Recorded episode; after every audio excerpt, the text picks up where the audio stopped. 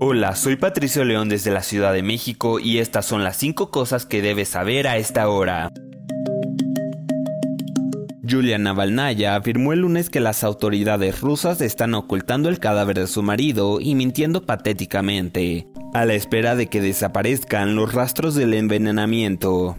Sus declaraciones son parte de un discurso de 8 minutos compartido en las plataformas de redes sociales de su marido. Navalnaya asegura que las autoridades rusas están esperando que desaparezcan los rastros de otros de los Novichoks de Putin.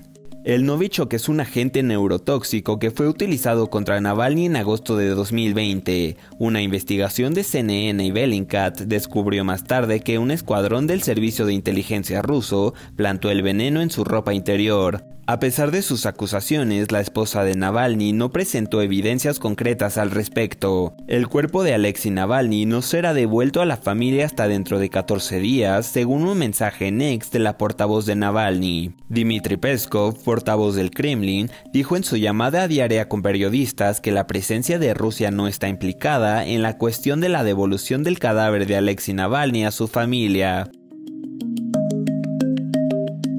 El portavoz del Ministerio de Asuntos Exteriores de Qatar declaró este lunes en Ex que el primer ministro de Israel, Benjamin Netanyahu, está tratando de estancar y prolongar la guerra en Gaza con su reciente declaración sobre los rehenes israelíes. En una conferencia celebrada el domingo en Jerusalén, Netanyahu afirmó que la liberación de los rehenes puede lograrse mediante una acción militar enérgica y negociaciones duras. El primer ministro israelí instó a los participantes en la conferencia a presionar a Qatar para que presione a Hamas para que libere a los rehenes. El portavoz de la Cancillería qatarí dijo que Netanyahu sabe muy bien que Qatar se ha comprometido desde el primer día con los esfuerzos de mediación, el fin de la crisis y la liberación de los rehenes. Añadió que Qatar continuará sus esfuerzos de mediación.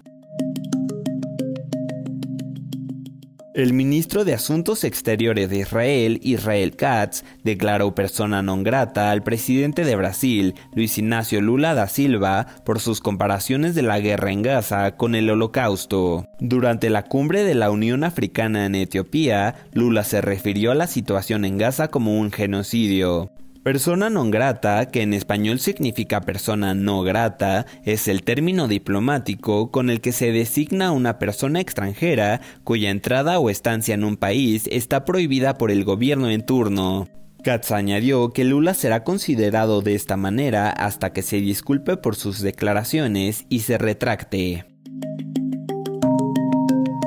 Casi toda la población de California permanece bajo avisos de inundaciones, mientras el estado que ya ha recibido bastantes lluvias se prepara para más precipitaciones. La oficina del Servicio Meteorológico Nacional en Los Ángeles advirtió que es posible que haya inundaciones importantes con acumulaciones en áreas aisladas de las montañas de Santa Lucía y Santa Inés. El aeropuerto de Santa Bárbara cerró el lunes por la mañana debido a las inundaciones, según anunció el aeropuerto en Ex. El Servicio Meteorológico Nacional de Los Ángeles dijo que había numerosos informes de inundaciones y rocas en las carreteras, lo cual llevó al cierre de múltiples de estas.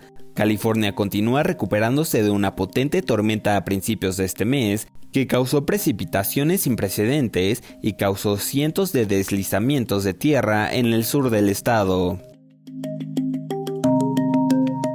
China está aumentando las patrullas de agua cercanas a un grupo de islas de primera línea controladas por Taiwán, a medida que aumentan las tensiones después de que dos pescadores chinos se ahogaran durante una persecución de la Guardia Costera de Taiwán que los acusó de invasión ilegal. La Guardia Costera de China dijo este domingo que su división de Fujian fortalecerá la aplicación de la ley marítima y llevará a cabo patrullajes regulares en aguas alrededor de la ciudad china de Xiamen y las islas Kinmen de Taiwán, que se encuentran a solo unos kilómetros de distancia.